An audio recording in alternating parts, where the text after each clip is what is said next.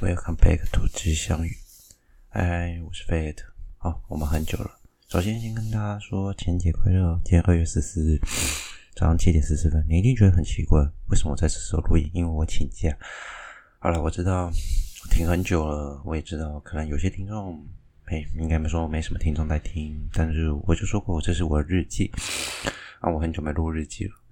嗯，我好像最后一次录音。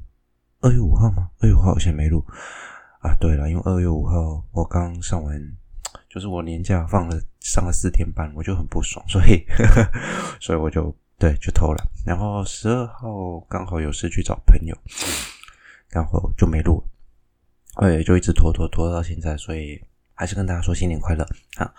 因为明天元宵嘛，元宵过后才算真的年假结束，对吧？嗯。虽然大家都已经在上班了，我也在上班，我已经上一个礼拜了，耶，好开心哦！呵呵呵，回去当社畜。好，不管怎样，新年快乐，然后情人节快乐。那希望有情人都终成眷属。那如果感情上还是如果感情是不顺遂的，我希望你们都能幸福吧。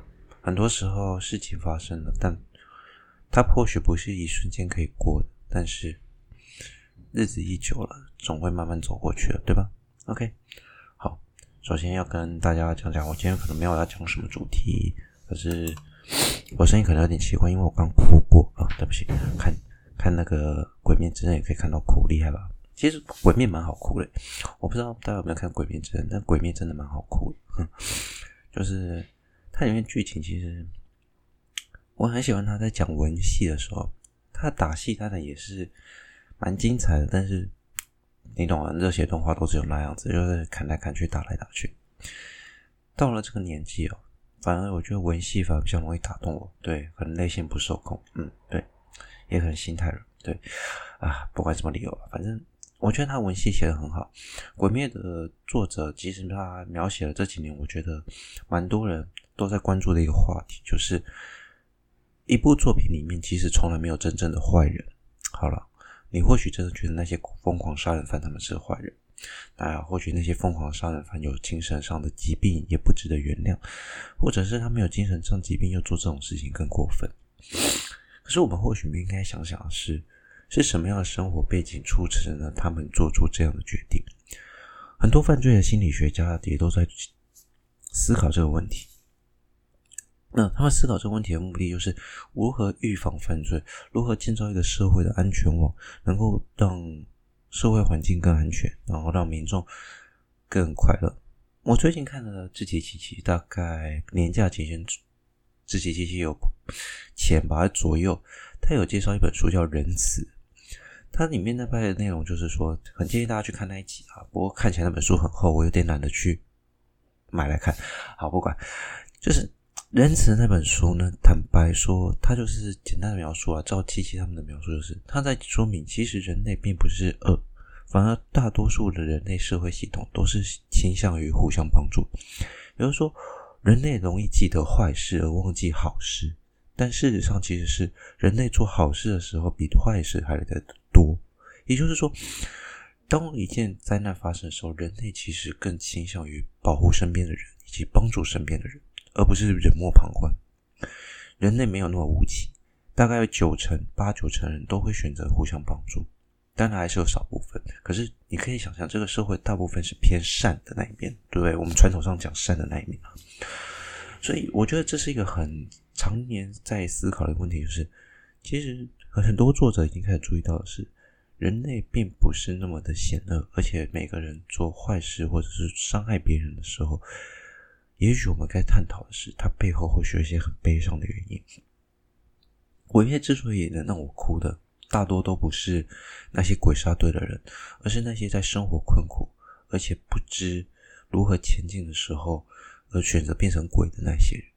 如果要说我我爆一下雷啊，如果要说鬼啊，也不算爆雷啊，但是如果以背后剧情，以这些上弦的鬼的剧情来推断，还有演戏。最不值得我哭的可能是上弦之二童磨跟啊，上弦之一也不会哭了，但是我很同情他。上弦之一的故事让我觉得这世界上总有些事情得理不饶人啊。他有他的故事。那最值得哭的应该是上弦之三，还有上弦之六。他们真的很值得一哭啊！他们的人生真的很痛苦，他们遇上的人没有对他们友善，最后促成他们走上这条路。我可以这么很残忍的说，这就是我觉得是世界背叛了他们，也就是我们背叛了他们，他们才会选择走上这条路。现在想起来都还是有点想哭啊！他们的故事蛮悲蛮悲惨的。啊，没有看《鬼面》有国片的可以去看看，不要抱着着呃上一期很热，然后这一期可能会崩掉的心态去看。这一期坦白说，可能没有像他刚红的时候《鬼灭》那么红的时候那么好看，但是我跟你保证，上选之六背后的故事绝对值得我们深思。OK，我讲很久了，坦白说，我今天原本一开始要先讲一个天文小消息的，但是我们先不要讲这些好了。然后另外一个是关于，既然都讲了，我就是要讲讲要讲就讲到底嘛，对不对？我要讲《国王排名》，嗯，这部作品应该红蛮久了啦。其实实际上漫画出来的时候，好像就有蛮多人注意到。首先，作者画风不是一个非常传统，我们现在看到的什么美型啊，或者是很热血的画风，他也很 cute，非常可爱。然后，我觉得他感人的是。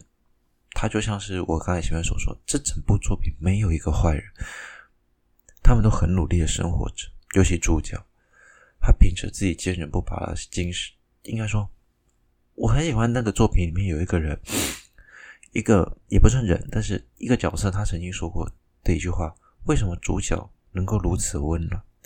是因为他不论何时何地都有人温暖的抱住他。他在小时候失去了生母。但他的后母并不坏，在他最困难的时候抱住了他。他的父亲为了保护他，建立了一个王国，一切都是为了他。正因为有人如此温柔的对待他，他人才能如此勇敢，才能成为别人眼中的，后来成为别人眼中的勇者。是因为有人用保护了他。当然，最重要是，在后续的过程中，他看起来还是很艰难，但他还是有人温暖的抱住他，那是他的朋友。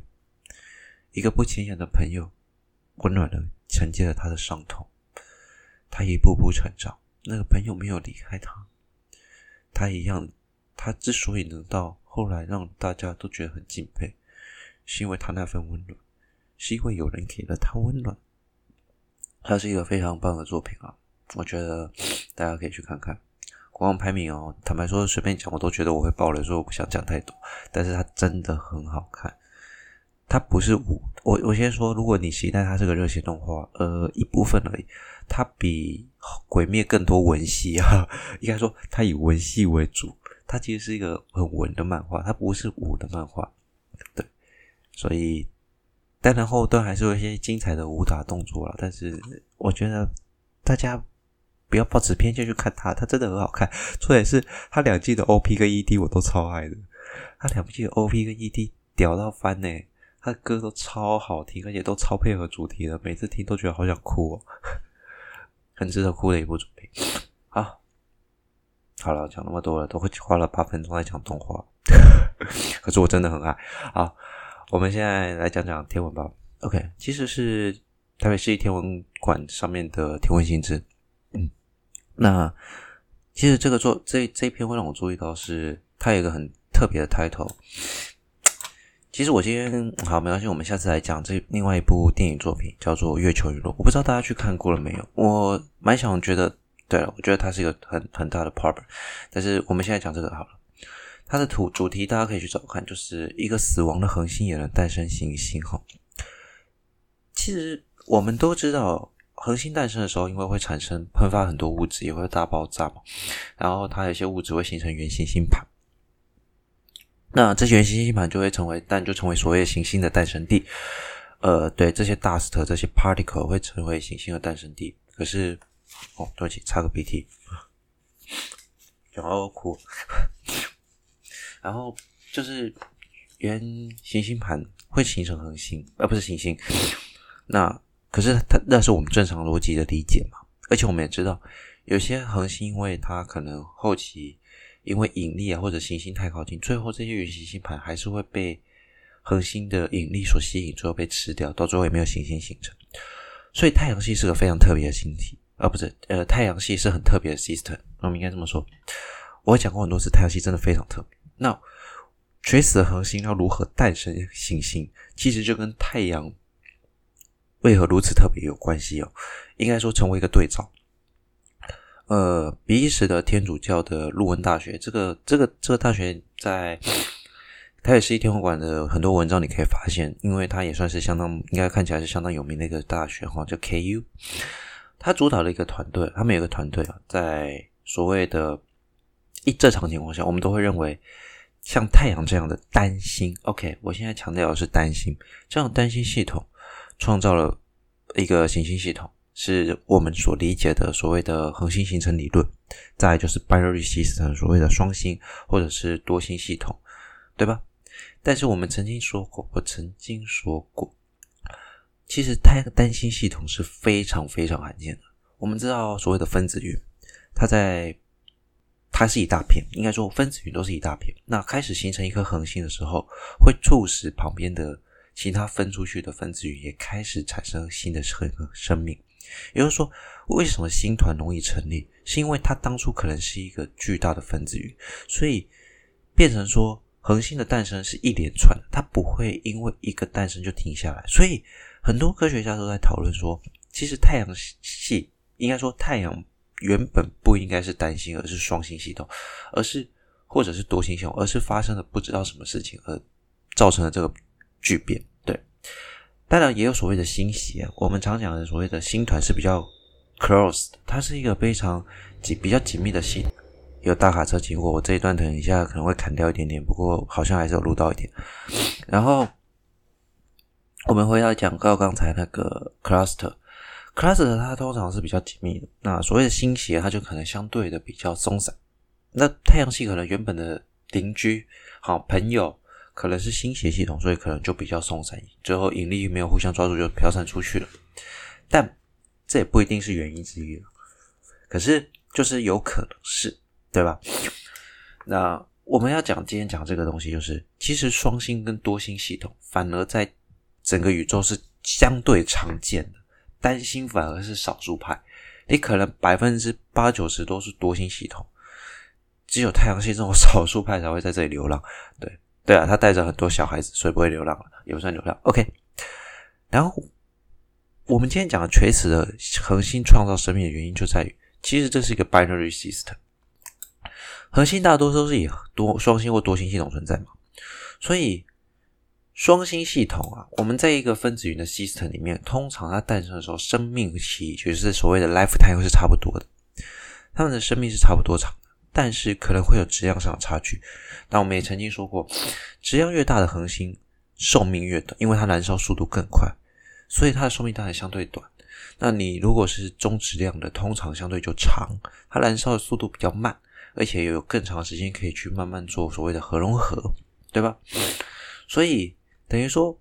当这个恒星就是所谓的 binary system，我们现在想一个，我们现在假设一个状况了，我们把这个 binary system 想成一个 IA 的超新星 supernova，就是 IA type 的 supernova。我们曾经讲过 IA 的 supernova 是什么吧？IA 的 supernova 就是一个白矮星跟一个超新，哎，不是白矮星，应该说也对啊。你如果直接把它讲成白矮星跟超新星，礼拜一大家都要上班了，所以很多卡车经过，对不起。